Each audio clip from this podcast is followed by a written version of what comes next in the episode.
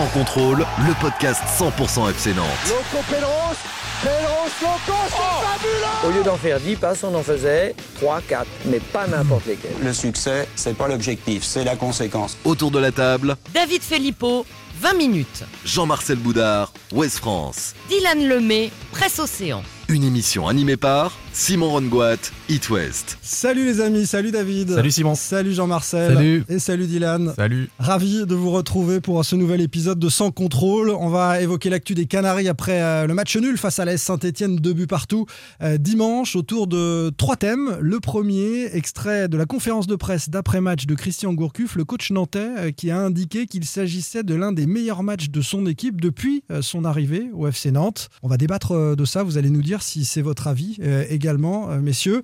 Euh, second thème autour euh, de deux joueurs qui ont marqué et qui ont peut-être lancé leur saison. Match déclic ou pas pour Moses Simon et pour Renaud Aymon. L'un, l'autre, les deux ou aucun des deux. Là aussi, vous allez nous donner votre avis. Et puis David, un sondage que l'on a proposé à nos internautes sur Twitter. Comme Nicolas Palois a pu le dire après le match dimanche, trouvez-vous que le SC Nantes n'est pas assez respecté par les arbitres en Ligue 1 depuis le début de la saison? Alors là, 84% des tweetos, des internautes ont dit oui. Avec des commentaires intéressants hein, euh, sous le, le- le post, euh, des avis différents. On nous reproche de parler un peu trop d'arbitrage. On va réévoquer tout ça ensemble au cours de ce Sans contrôle, épisode 4. Sans contrôle, L'actu des Canaries a une touche de balle. Christian Gourcuff anime une nouvelle fois la discussion à travers euh, une déclat d'après-match du technicien nantais qui considère que ce match nul de but partout face à l'Est Saint-Etienne est l'un de ses plus beaux matchs depuis, euh, Enfin, des Canaries, hein, pas de lui. depuis qu'il est sur le banc Oui, nantais. oui, d'accord. Bon, il s'inclut un petit peu dans la performance collective, mais Ouais. en tout cas, un des plus beaux matchs de son équipe, tu as raison David, euh, depuis qu'il est là. Est-ce que vous êtes d'accord avec ça Ah, moi j'ai fait un sondage, je peux faire un peu de pub pour 20 minutes J'en ai fait un sondage. Bien sûr. Euh, j'avais proposé quatre matchs. Saint-Étienne-Nantes de la saison dernière, 2-0, victoire des Canaries. Euh, Nantes Mar- euh, Marseille-Nantes, victoire 3 buts 1 Au Vélodrome, mois de février. Et puis Ni- Nantes-Nice, c'était en octobre euh, 2019, victoire 1 but à 0, but de Moses Simon. Et donc le match de dimanche, là il n'y a pas photo, je crois que c'est 70% des internautes ont répondu Marseille-Nantes, Marseille. qui a marqué les Ouais, esprits je suis complètement avec d'accord. euh, la perf de Bamba. euh, voilà, Bien sûr, parce que la- l'adversaire, le terrain sur Mm. lequel é- évoluent les Canaries euh, Fabuleux. sur ce match-là, le Vélodrome, c'est c'est quand même autre chose qu'un match à semi-huis clos face à la Saint-Etienne à domicile. Après, on peut aussi s'intéresser au contenu euh, du jeu des, des Nantais. Alors, C'est surtout va- ce que disait Christian Gourcuff d'ailleurs. C'était, euh, enfin, quand il fait cette réflexion-là, c'est par rapport au contenu. Si, si on s'en tient au contenu, on pourra évoquer euh, ensuite euh, chacun le, le match qui nous a paru le plus convaincant depuis que Christian Gourcuff est arrivé. Mais sur, sur le contenu de ce, de ce Nantes-Saint-Etienne, euh, vous avez été aussi enthousiasmés euh, les uns les autres que, que le coach nantais, Dylan? Personnellement, pas trop. J'étais j'étais un peu surpris que Christian Gourcuff euh, lâche cette phrase euh, après le match. Euh, je me pose la question si Nantes n'a pas fait un bon match, c'est parce que Saint-Etienne était un peu fatigué. Euh, Claude Pell l'a dit, Christian Gourcuff aussi.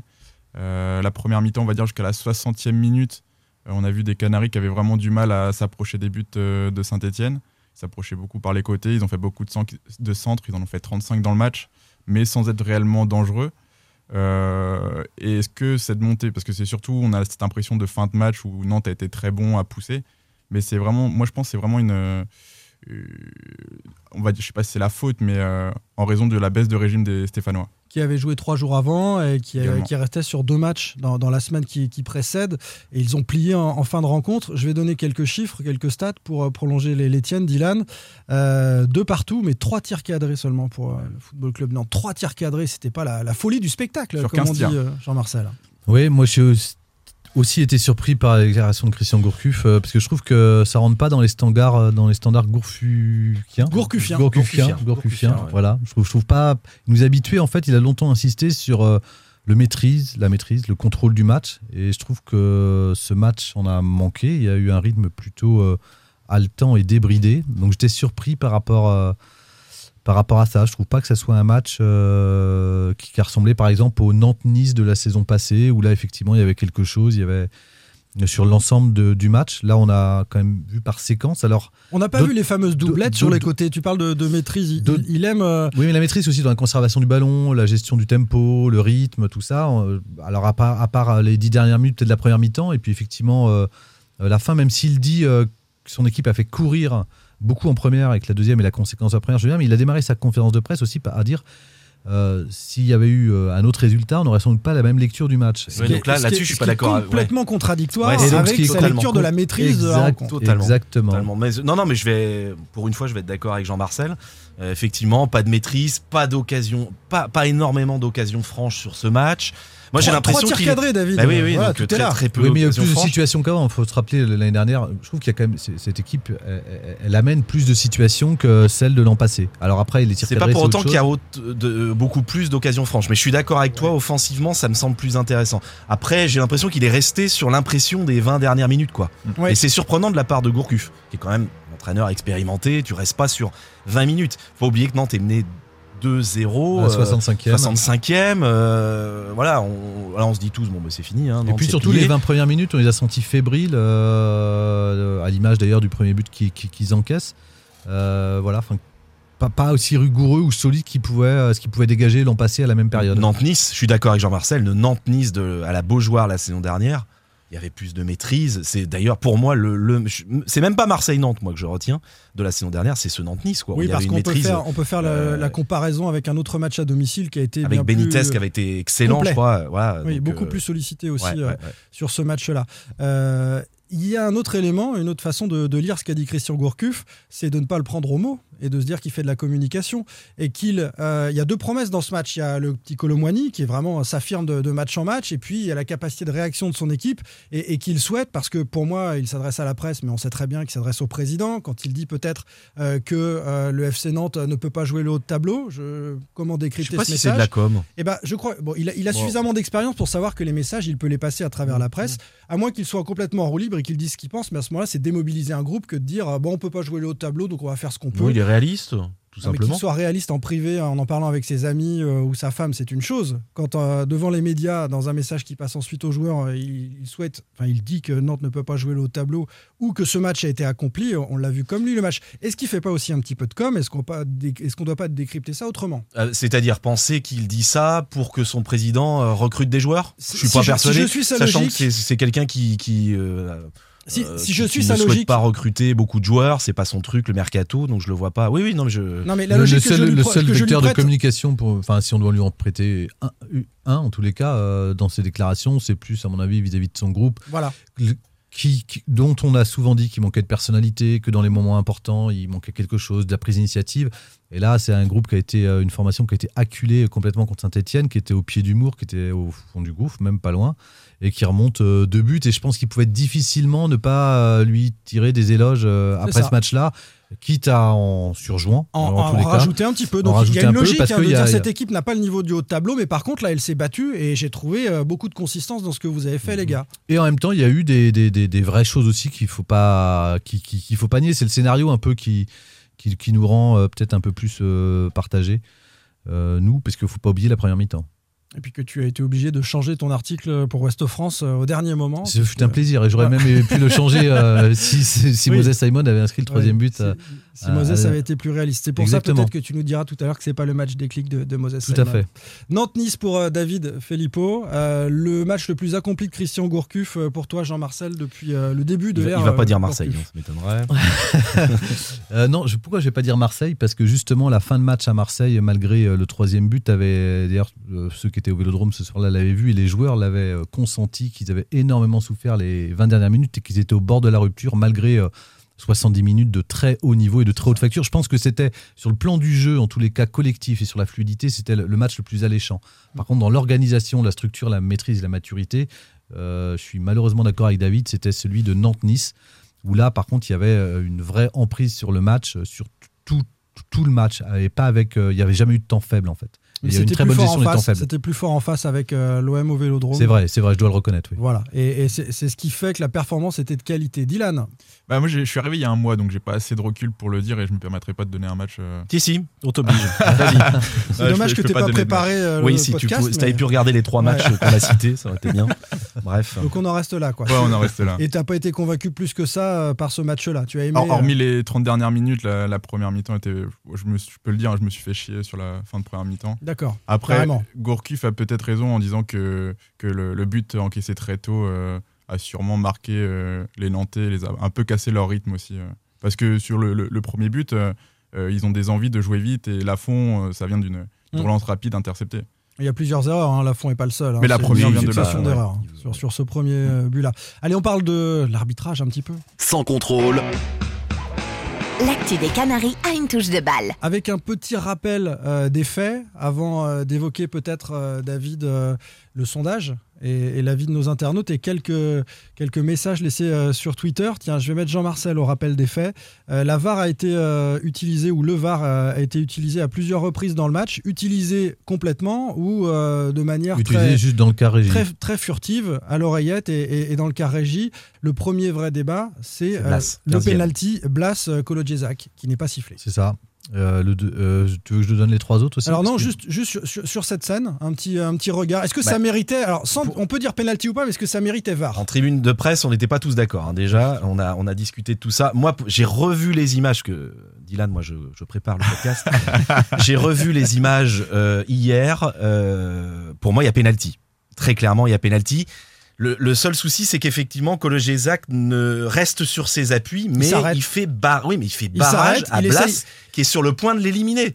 Il, il s'arrête, Euh, il essaye d'éviter. C'est ce que notre excellent confrère Philippe Audouin s'est évertué à nous expliquer Oui, à la oui. mi-temps. Il essaye d'éviter. Oui, mais Non. il est, il est dans une situation où il fait faute. Non, on peut David- faire faute David- avant. David regarde euh, sans doute les ralentis, mais il a peu joué au foot. Et il savait qu'il Alors, a- Des Milieu, défen- milieu défensif en plus, donc je connais ce genre de geste dans les J'ai- surfaces de joué avec réparation. lui, c'était un bouche. Et, euh, Et, et, euh, mais en fait, si le VAR, enfin si l'arbitre, euh, non, ça veut dire que le VAR a estimé qu'il n'y avait pas d'erreur manifeste hein, oui, de, l'arbitre. C'est ça la règle. Moi, ce qui me gêne, en fait, Donc, Regardez Anthony Gauthier sur cette action-là. Il met pas la Il- main à l'oreille. Il, il- il- il croise les mains euh, comme Oui. ça en disant il y a rien, c'est sûr, il y a rien. Donc oui, ça mais veut le dire VAR que peut l'arbitre- quand même. Non, mais Eh le VAR oui, peut intervenir. ça- S'ils estiment qu'il y a une erreur manifeste, ils ont le droit de dire attention, Monsieur Gauthier. Je pense que dans l'attitude de l'arbitre, il y a une influence. C'est-à-dire que c'est un, jour, Monsieur Gauthier, euh, il est alternativement sur le terrain ou euh, dans le camion. Donc euh, l'entente entre les arbitres camion et champ, il y a de la concurrence sur les notations, tout ce que tu veux. Quand Monsieur Gauthier signifie de manière très nette qu'il n'y a rien, il faut vraiment qu'il soit sûr dans le camion pour euh, venir démentir son copain qui a signifié ça. Moi, je, je, C'est leur je- rôle, je hein. ne peux interpréter que C'est leur comme rôle ça de le fait démentir que- l'arbitre s'il y a une erreur manifeste. Bah, pour Voilà. moi- Simon, moi, Simon a raison, euh, encore une fois, et je trouve qu'il est, Merci, il, ouais. il- il met en concu- enfin, ce, ce système met aussi en concurrence les arbitres. Et euh, c'est compliqué de prendre des décisions, notamment quand ça change tout le temps. Je ne sais pas si c'est des équipes euh, habituelles, mais en tous les cas, c'est pas régulier. Et puis, alors, moi, pour moi, il n'y a pas faute, puisque euh, je, je trouve que Kolodziejczak défend bien et qu'il bloque son corps. Et que, Oui, mais on peut faire une faute, voilà. Jean-Marcel, de manière contre- involontaire. hein, je suis par, désolé. par contre, oui, par, par contre, ce qui me gêne dans cette, dans cette situation-là, comme celle sur euh, la faute sur Nicolas Palois ou le contact de la main euh, dans la surface de réparation en deuxième mi-temps, ce qui me gêne en fait, c'est que euh, jamais l'arbitre va voir pour prendre sa décision et qui fait confiance euh, au Carégie. Et, et Mais sur ça, des éléments. normal. Ça, Non, c'est mais- normal, Jean-Marcel. C'est non, pas à non, lui. non, non, non, mais, Non, mais non, lui, il va pas. non, mais le cas, le cas- ils peuvent lui dire, ils, ils- ils peuvent lui dire plutôt que de fermer directement la porte. Et comme le disait Simon, Mm. Monsieur Gauthier, dès la pre- il, il ferme toute euh, Mais possibilité. C'est pas sur- parce que l'arbitre fait un geste comme ça. Non, non, je suis sûr de moi que le, que le, le VAR ne peut pas intervenir. Mais je lui ne- comprends pas. Il peut Je- ne pas écouter le, le quart aussi. Ah, euh, bon, là, je... Bah, Ah, je- si. Mais en Si tout le- cas, sur, sur la Si le VAR de- lui dit dans l'oreillette, euh, Anthony, il faut, faut aller voir, il y a, il y a quand même, Ouais. il y a quand même un énorme doute. Bah, Euh, il n'a pas le choix, il est bien obligé de. Enfin, je sais pas. je trouve que sur ces, trois, sur ces trois décisions-là, je, je trouve ça dommage. Regardez le débat, on n'est pas sûr. tous d'accord déjà sur la faute entre nous, et je trouve ça dommage que M. Gauthier ait laissé euh, le Caragie décider euh, sur, sûr. sur un, un- un- un- en tous les cas, sur un fait de jeu aussi important et qui fait autant débat. Je pense Parce que, que- Ne, ne- ne- aller se priver de ne pas vouloir euh, regarder le ralenti. Eh ben là, euh, il se déresponsabilise, oui, il se défausse sur, euh, sur, sur le VAR. Et, et mais, mais je pense que son attitude a, a une influence sur, sur sa décision. Et peut-être un second facteur, et là vous allez me donner votre avis, c'est toi qui vas commencer Dylan sur ce sondage. Est-ce que le FC Nantes, parce qu'il est FC Nantes, est arbitré aussi différemment que l'AS Monaco, c'était le cas il y a une semaine, que l'AS Saint-Etienne, des clubs euh, habitués à être européens ces dernières saisons, ça fait bien longtemps que c'est pas arrivé à Nantes, que Marseille, que le Paris Saint-Germain, non, que dans, Lyon. dans le vélodrome à huis clos, on est, on est arbitré normalement maintenant. Non, mais je pense que le- la, L'Olympique le- de Marseille, la tu veux pression du public et tout, non, mais ça joue. Alors là, effectivement, dans des stades quasi vides, les arbitres ont peut-être la pression du public, moins de- mais l'importance des clubs. à l'importance des clubs. L'importance des Ouais, clubs, messieurs. Une, c'est une légende. Non, vous y Non. croyez? Non, non, Ouais, c'est pas une légende, bien sûr. Il y a, des, il y a Non, de l'influence à la. Ligue euh, selon l'importance des clubs, bien sûr. Non, non, je, pense- je pense que. Alors, tu es Reims, tu es Amiens. Enfin, tu es Amiens, tu es arbitré différemment que si tu es un club européen du football français.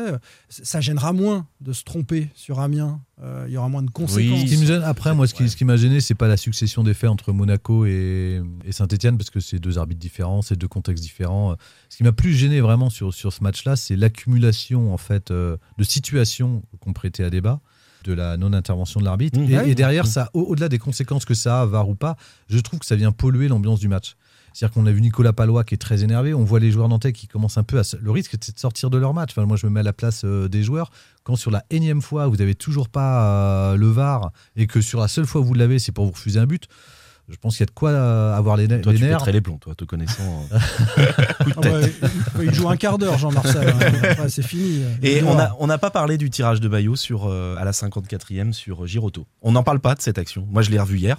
Euh, Ouais. bah, mais il, il est sur un corner. Ouais, tu bosses Et- vraiment. hein. Ah oui, oui, oui, je bosse, je bosse. Et il est, il est, il y a vraiment tirage de maillot. Et d'ailleurs, je crois que les commentateurs de Canal, euh, Sidney Govou, dit oh là, faute. Mais comme sur la main de la surface, on en a vu des, des- des joueurs taclés avec les bras, ils avaient quasiment le bras derrière le dos attaché euh, et on, le ça. ballon on, on a sifflé. Enfin, je me rappelle euh, Sakai qui s'était pris un penalty comme ça ou je sais plus Bounassar. Et là, elle, elle- et là sur celle-ci, elle, elle mérite au moins d'être vue. Je dis, je dis pas Mmh, après, c'est mmh. à l'arbitre de prendre des décisions, mais je pense que ça fait aussi. Je pense que s'il avait été voir une ou deux, deux fois à l'écran, je pense qu'il fait aussi retomber la température parce que là, Bien là, sûr. il crée une frustration et il crée un sentiment d'injustice. Et Mais c'est pas de sa faute. Je maintiens que c'est les mecs derrière, le, derrière la vidéo une, qui c'est une équipe. peuvent Je lui pense qu'on peut prendre euh, des initiatives. ça peut- un Non, C'est pas lui. Je crois. L'arbitre central peut.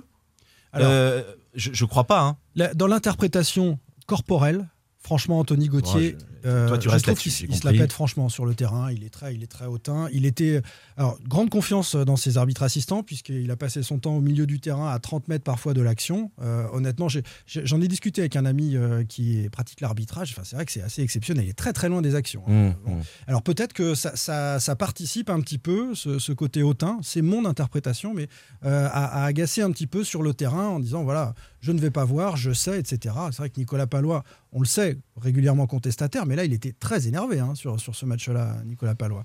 Euh, 84%, donc c'est la réponse, disent que le FC Nantes n'a pas été euh, assez respecté par les arbitres depuis le début de saison. C'est la réponse des 900 internautes qui se sont exprimés. Je voulais lire euh, Théophile euh, qui nous dit le FC Nantes n'est pas ciblé en particulier. Il s'agit d'un problème d'utilisation de la VAR, Mm. comme l'évoquait Jean-Marcel. Néanmoins, la puissance médiatique d'un club incite les arbitres à plus ou moins de précautions. Je suis complètement d'accord avec lui. Euh, la même action que le Jézac Blas sur un OM PSG, je peux te dire qu'il y a VAR et on va voir euh, sur l'écran, etc. Ouais, mais là, c'était. Nantes et Saint-Etienne. Enfin, c'est deux clubs historiques du, du football non, français. parce donc, que euh, Saint-Etienne est maintenant européen depuis plus longtemps et, et- et un- voilà, au-dessus du FC Et Nantes est devenu un club lambda. hein. Et malheureusement, Malheureusement pas pour trop les compte, supporters, euh, Est-ce que ça. tu as ce- le même sentiment, toi, Dylan? Ça aurait été une grosse équipe, comme vous, vous l'avez dit avant, Marseille, Paris, Lyon. J'aurais été d'accord. Là, c'était entre guillemets Saint-Etienne, même si ça reste un, un cadre du championnat qui était leader avant la journée. Euh, moi, j'ai envie de rebondir sur ce qu'a dit euh, Denis Sapia euh, juste après le match, où je suis d'accord avec lui. Au tout, le, le début de saison, les, erreurs d'arbitrage sont contre le FC Nantes, mais ça va sûrement tourner. Ça se trouve, il va y avoir 2-3 matchs où les situations seront pour le FC Nantes et ça, risque de s'égaliser sur la saison. Probablement. En tout cas, on n'est pas du tout dans la théorie du complot. Hein. Euh, C'était pas le, le sens de, de la question. Un petit peu, Un David petit peu quand même, j'ai l'impression, vous. hein. Ah non, pas du tout. Non, non. Simplement, je pense qu'il y a une hiérarchie des clubs et que les arbitres s'y conforment euh, assez facilement. Et que Gauthier fait partie du complot. hein. Vu ce que tu dis, c'est. ouais.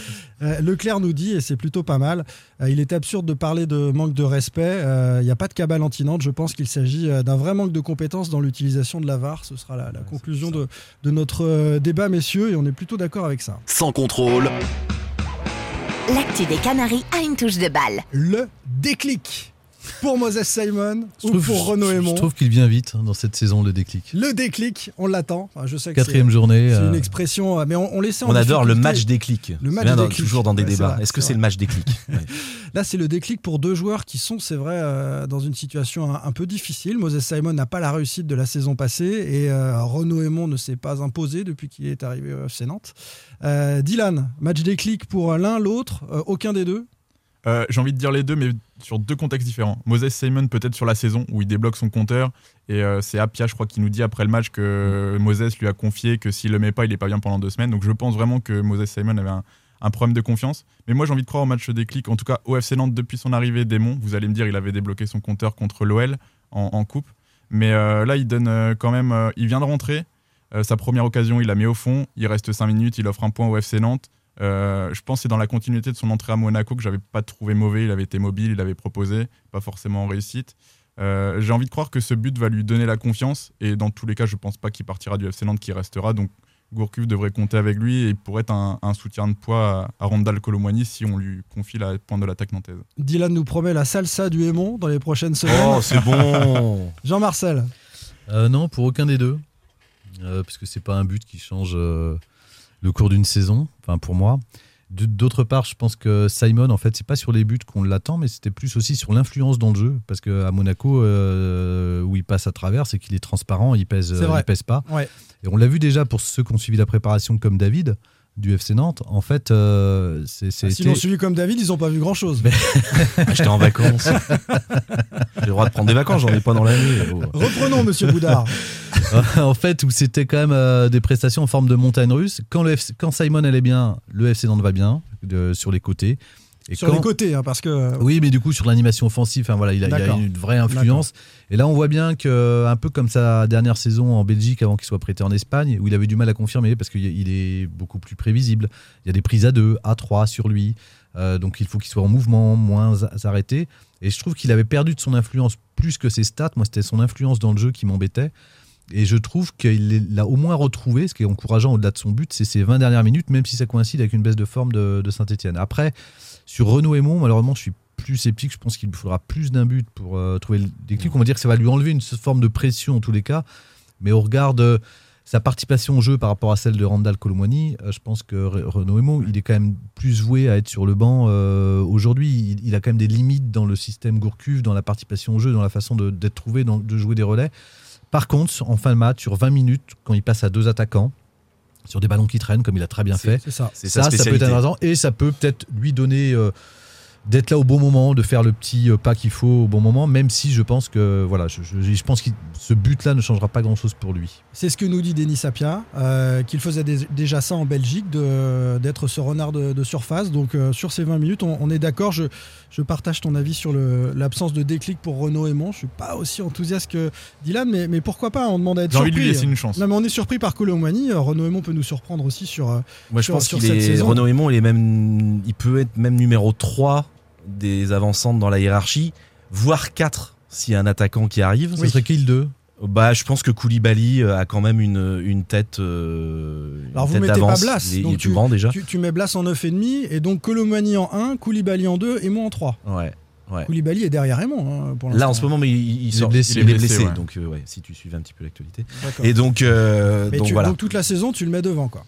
toute la non je mets Colomwani Koulibaly et un attaquant qui pourrait arriver et Aymon pour moi ça va être euh, voilà ça va être le- un peu le la, la roue de secours euh, Moi, je pense la quatrième sera. alors, je suis pas d'accord avec David. Je pense que Aymon est devant Koulibaly pour dans l'esprit de Christian Gourcuff parce que c'est c'est un vrai battant. C'est quelqu'un qui va pas re- rechigner à faire les efforts. Ah, ça il y a pas de souci là-dessus. Ah oui, mais, alors mais- que mais regarde la fin de saison c'est bien Koulibaly qui jouait quand même Calif. hein.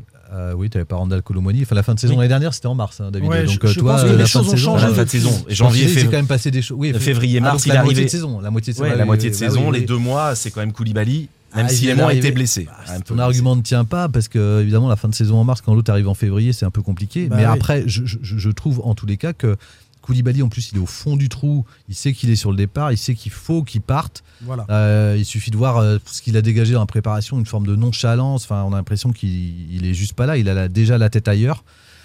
Donc euh, non, je pense que Renault, Renault Aymon offre davantage de garanties en tous les cas, même avec ses limites, que Khalifa Koulibaly. Pour revenir à Moses Simon, on, a conclu sur euh, Renaud Aymon. Euh, moi, je serais pas aussi sceptique que toi. Euh, le doute que tu poses euh, sur Moses Simon, Jean-Marcel, tu évoques sa prévisibilité. Et c'est vrai qu'on s'est tous fait la réflexion hein, de, de ses dribbles où le défenseur sait qu'il va pousser le ballon et que voilà. Mais, mais ça, ça c'est dans la tête. Et, et quand on écoute le coach nous en parler, ça va lui faire un bien fou parce qu'il faut être en confiance pour prendre des risques. Et quand on est un élément offensif, le fait de provoquer un adversaire, c'est accepter de prendre des risques et pour cela, la confiance lui manquait. Donc il allait dans des choses simples et des choses prévisibles. Et, et je pense vraiment que ce fameux déclic euh, qui euh, te faisait beaucoup rire en début d'émission, eh bien tu vas être surpris, Jean-Marcel. Je pense que la, la saison de Moses Simon est vraiment lancée euh, en termes d'efficacité. Je Je pense- demande ça à me voir fait- parce qu'il a, il a déjà été sur courant alternatif pendant la, la phase de prépa où il a alterné le très bon et le, et le moins bon. Il est un peu dedans. Je pense que ça dépend, comme dit Christian Gourcuff aussi, ça ne dépend pas que de lui. Je- il se trouve que là, il avait Fabio à ses côtés. C'est sans doute un peu plus simple quand on a un latéral qui est aussi sûr. tranchant à côté qui va prendre l'espace. Et puis, euh, ça a coïncidé aussi la deuxi- deuxième période quand euh, Bamba est rentré et a commencé à monopoliser aussi le ballon à droite, étirant un peu le bloc de Saint-Etienne et laissant un peu plus de- d'espace pour, euh, pour, pour, euh, pour Moses. Et Donc, Louza va revenir. Et ça, ça va aussi lui faciliter les choses. euh, J'en connais l'année dernière qui disait que la saison de Blas était lancée. exact. C'est pour ça que je suis amusé par ta Ouais. déclaration à l'instant, Simon. Il le disait en janvier. Mais Blas, hein. l'année dernière, c'est 19 matchs, 5 buts, par exemple. Ouais. Voilà, c'est le a- deuxième meilleur buteur des centres. Mais Voilà. Oui, mais a bon. priori, ça suffit pas pour on, toi, attend, mais- on, a- bah, on attend un peu plus d'un Blas. Enfin bon, c'est pas le sujet du jour. On Non, a l'occasion d'en reparler alors, dans quelques dit, semaines. bah, aussi, on va en parler Ça- maintenant. Moi, je trouve qu'il est beaucoup plus consistant que l'an passé. Il a Bah encore. Ouais, Ah, il est. Il il monte est- en puissance. mais Exactement. c'est mieux, mais. Ah, En fait, le problème, c'est que vous êtes aveuglé par la nonchalance de Exactement, Ludovic Blas. exactement. Mais statistiquement, euh, l'influence dans le jeu, euh, même son- sa capacité à échanger avec l'attaquant. il y a des passes décisives début là depuis. Ah mais voilà, voilà. David, toi, Est fermer des décisif Non, non, espaces, non, faire un re- press- faire un Est-il pressing. décisif depuis Oui. Bah oui, Bah, il a marqué à Monaco. Bah oui. Un but. ok. Ah, il Ah oui, c'est vrai que tu regardes pas les matchs extérieurs. Ah, C'est le 4 match. matchs, un Ah but, oui, pas de il a- passe décisive. Il, a loupé celui de Bordeaux, il avait le Covid. Il marque à Donc euh, un, un but en deux matchs, ça En va, c'est quand même pas mal. Bah oui. Non, non, non, il a loupé, il a loupé deux matchs. Il a Ouais. loupé deux. Voilà. Et, Donc et ça va, 19 c'est pas matchs, trop mal. 5 buts la saison passée. Ouais, donc, un euh, but en deux matchs. Ouais, et c'est surtout son influence sur le euh, jeu. Moi, je trouve que il est, le, reste de l'équipe le, trouve beaucoup plus que l'an passé. Alors, il a encore des choses, je trouve, à épurer dans son jeu parce qu'il a pris de risques, mais on, sent chez lui, en tous les cas, beaucoup plus de il- Il perd détermination. encore trop de ballons. Voilà, je suis d'accord. Mais par contre, on sent qu'il est beaucoup plus tranchant, qui, qui, enfin, qui, ose- enfin, qui, qui réchine pas à prendre le jeu à son compte, qui prend des risques, des initiatives, et c'est ce qu'on lui demande. Et en plus, avec beaucoup plus de réussite qu'avant, et en touchant beaucoup plus de ballons. Il a moins de phases, je trouve, où il passe à travers, où il est transparent. Et je trouve qu'il est plutôt sur un axe de, de progrès. Et oui, j'ai envie d'y croire. N'en déplaise à David Mais- Filippo, il est sur le chemin du ballon d'or, Ludovic Exactement, exactement. Après, le, le Non, mais en plus, c'est un joueur. je il, est, il est vraiment talentueux. Il a quelque chose, mais c'est- t'en parlais. Il y a cette nonchalance qui le dessert, je trouve. C'est- assez fou. Mais le seul truc qu'on peut lui reprocher qui va dans le sens de, de ce que dit David, c'est que où il marque pas peut-être pas assez à son goût, où il fait pas assez de passes décisives, c'est que il est très bas sur le terrain. Là, euh, contre Monaco, il est venu aider Chirivella et, et Abed, Euh, et on l'a, il a 20 mètres, 30 mètres à faire, et ce qui a fait qu'on le voit pas assez euh, aux côtés de Colomwani, là où il pourrait combiner, euh, offrir des solutions à Colomwani, le lancer dans la profondeur. C'est peut-être là où peut-être on devrait le retrouver un peu plus haut sur le terrain. Mais sinon, je suis d'accord avec ce que disait Jean-Marcel. euh, il, fait des efforts, il propose, il revient beaucoup. Euh, il, est, il a défendu encore beaucoup plus qu'à, qu'à- que Exactement, contre. Et Monaco. surtout que cette saison, il va, Christian Gourcuff, va le, on sent qu'il va le fixer dans Bien l'axe. sûr. Donc c'est vraiment Et- son et, poste. Et, Et, puis, non sur un et côté. puis ça reste un, un beau joueur qui a un amour de toucher de balle, qui est capable de faire plein, enfin, voilà, des fulgurances et qui est quelqu'un qui est capable de débloquer Et un du match. talent, c'est sûr. Et, et je trouve Mais- que là aujourd'hui il a plus d'efficacité qu'il pouvait avoir en, en- en plus l'an passé. Donc euh, oui, j'ai envie. Et il reste jeune. hein, en fait, on euh, s'est créé un thème là. C'est moi qui ai Débat créé le thème. improvisé sur Ludovic Blas, Voilà. mais c'était euh, Mais on aime intéressant. beaucoup parler de Ludovic Blas. Ouais, bah, justement, dans le podcast sans il, est clivant parce, Ouais. exactement. Parce qu'on attend Ouais. plus de lui. C'est quelqu'un, euh, justement, par rapport à ses qualités intrinsèques euh, qu'on a définies, c'est quelqu'un dont on attend plus et plus de régularité. Voilà. On est exigeant avec les gens qu'on aime. on généralement. voit le talent Oh, et on c'est en beau, attend beaucoup. C'est vrai. Voilà. On va rester là-dessus, excuse-moi. Belle phrase, On reste est là, exigeant avec les gens qu'on aime. À la semaine Voilà. prochaine, les amis. Sans Salut, contrôle, salut. le podcast 100% digital. Proposé par les rédactions de 20 minutes, Ouest France, Presse Océan et It West. Allez.